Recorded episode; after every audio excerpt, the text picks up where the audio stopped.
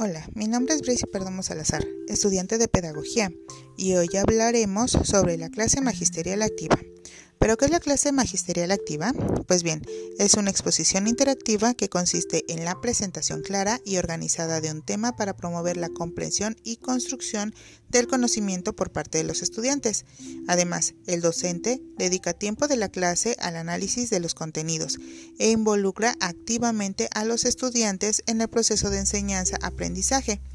Cabe señalar que existen estudios realizados en el ámbito disciplinares diversos como la historia y la ingeniería que muestran que la clase magisterial activa contribuyen a generar interés, involucrar a los estudiantes y a proporcionarles estructura conceptual. ¿Qué aprendizajes promueve en los estudiantes? Pues bien, Promueve la comprensión profunda y clara de conceptos y estructuras teóricas clave para la actuación en situaciones académicas y profesionales. Análisis y evaluación de problemas en los que tienen que movilizar los conceptos aprendidos. Integración de los conocimientos sobre los temas tratados con situaciones de la realidad. ¿Cómo la aplico en el aula? Bueno, para aplicarla es necesario llevar un inicio, un desarrollo y un cierre. En la fase de inicio, es una oportunidad de generar interés formulando preguntas intelectualmente retadoras, orientadas a identificar los saberes previos de los estudiantes. También se puede presentar una situación cercana a los estudiantes que despierte motivación en torno al tema. Durante el desarrollo de la clase se presenta el contenido, mientras se interactúa activamente con los estudiantes, mediante la presentación de ejemplos, la formulación de preguntas y el fomento del diálogo. Se sugiere hacer pausa cada 10 o 15 minutos, en las que conviene realizar una recapitulación o un cambio de tema. Estas pausas son también una oportunidad valiosa para promover la construcción de conocimientos. Y en el cierre de la sesión se sugiere realizar conjuntamente con los estudiantes una síntesis de los temas trabajados en la sesión. Este momento de la clase también sirve para resolver dudas que quedaron pendientes durante el desarrollo del tema un aspecto transversal, es decir, que enriquece la labor formativa de manera tal que conecta y articula los saberes de los distintos sectores de aprendizaje y dota de sentido a los aprendizajes disciplinares, estableciéndose conexiones entre lo instructivo y lo formativo.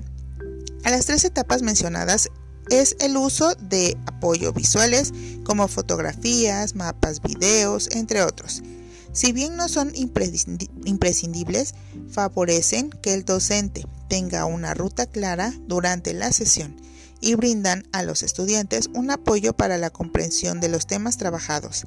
Exley y Denick 2004 señalan que pueden usarse tanto para apoyar la misma información que se presenta en la exposición como para ampliarla.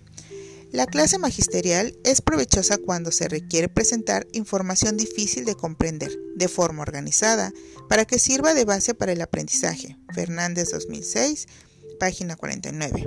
Por ejemplo, si deciden explicar las bases filosóficas de la rama del derecho o las características centrales de determinada normativa, lo que permitirá luego el análisis de situaciones más concretas, permite organizar y dosificar mejor los contenidos y asegurar que los estudiantes dispongan de toda la información necesaria para entender el tema de la clase. También si se cuenta con clases numerosas y tiempo limitado para transmitir conocimientos esenciales.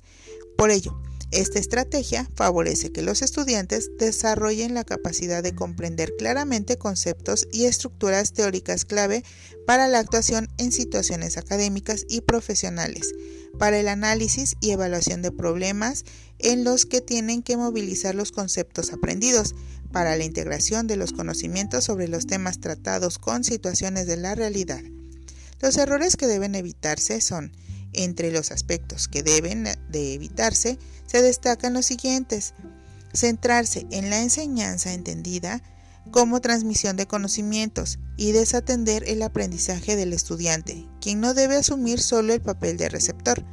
Atender solo a los estudiantes que respondan a las características que el docente considere importantes, sin tomar en cuenta las diferencias entre ellos estilos de aprendizaje, contexto social o cultural de procedencia, edad, entre otras. Utilizar recursos de apoyo recargado de texto sin organizadores de información o incrustar videos.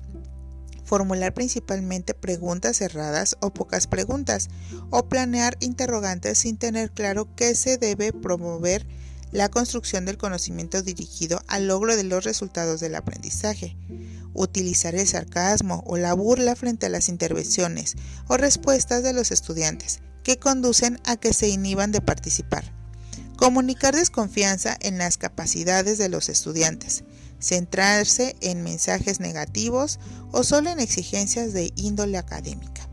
Pues bien, por mi parte sería todo en cuanto al tema. Nos vemos en un próximo episodio si el profe me lo deja de tarea. ¿Sale? Adiós.